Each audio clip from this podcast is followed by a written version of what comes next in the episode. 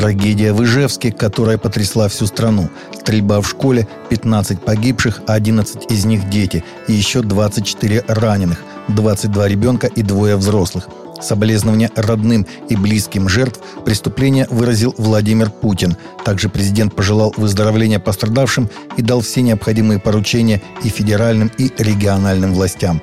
Огонь по людям средь бела дня открыл выпускник этой школы, который пришел в здание в одежде с нацистской символикой. Позже он покончил с собой. Уже известно, нападавший стоял на учете у психиатра. Разрешения на оружие у него не было. Патриарх Московский и всея Руси Кирилл выразил соболезнования в связи с трагедией в Ижевске. Представитель Русской Православной Церкви надеется, что руководство Республики Удмуртия окажет помощь семьям погибших и пострадавших во время стрельбы в школе.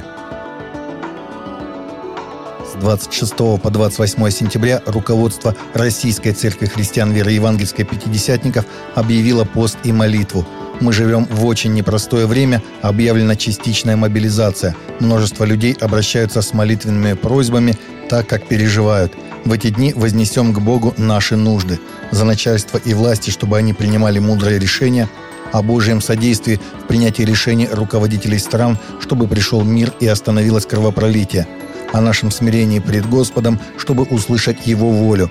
О Божьей защите семей, церкви страны – о водительстве Духа Святого для каждого из нас в принятии мудрых решений.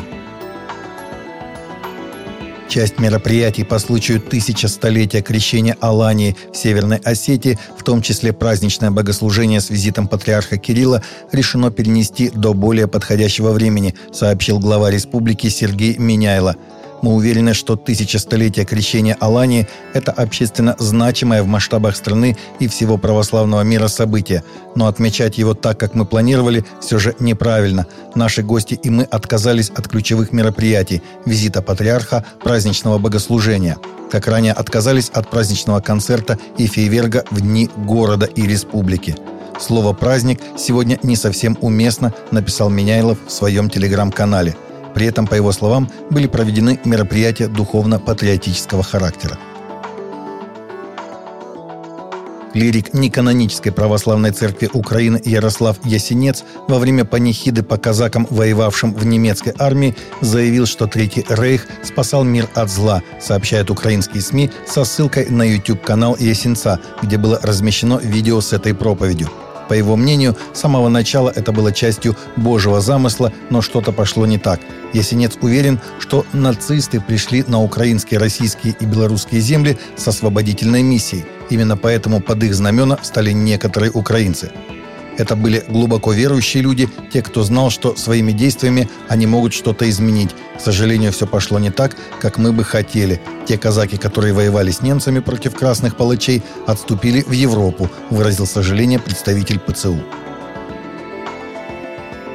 В итальянском городе Ассизи состоялась финальная часть Международного молодежного форума «Экономика Франциска», в которой принял участие Папа Франциск, сообщает Vatican News была принята декларация, которая предвидит новую экономику, что борется с бедностью во всех ее формах, сокращает неравенство и умеет заявить вместе с Иисусом и святым Франциском Ассизским «блаженны нищие». Эта экономика руководствуется человеческой этикой и открыта для трансцендентности.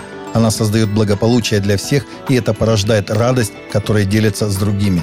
Мы верим в такую экономику, заявляют подписавшие пакт – это не утопия, потому что мы ее уже строим, а некоторые из нас в особенно яркие рассветы сумели увидеть берега земли обетованной. Беспорядки продолжались минувшей ночью и рано утром на Храмовой горе в Иерусалиме. Протестующие бросали камни и фейерверки в полицейских. Двое нарушителей были задержаны, сообщает РИА Новости со ссылкой на пресс-службу полиции Израиля. Рано утром несколько десятков участников беспорядков начали скандировать подстрекательство и предпринимать хулиганские действия в районе Львиных ворот в старом городе Иерусалима. При этом некоторые забрасывали камнями полицейских, которые работали для поддержания безопасности и порядка. Полицейские Иерусалимского округа задержали в этом районе во время акции двух подозреваемых, которые бросали камни в силовиков, говорится в сообщении.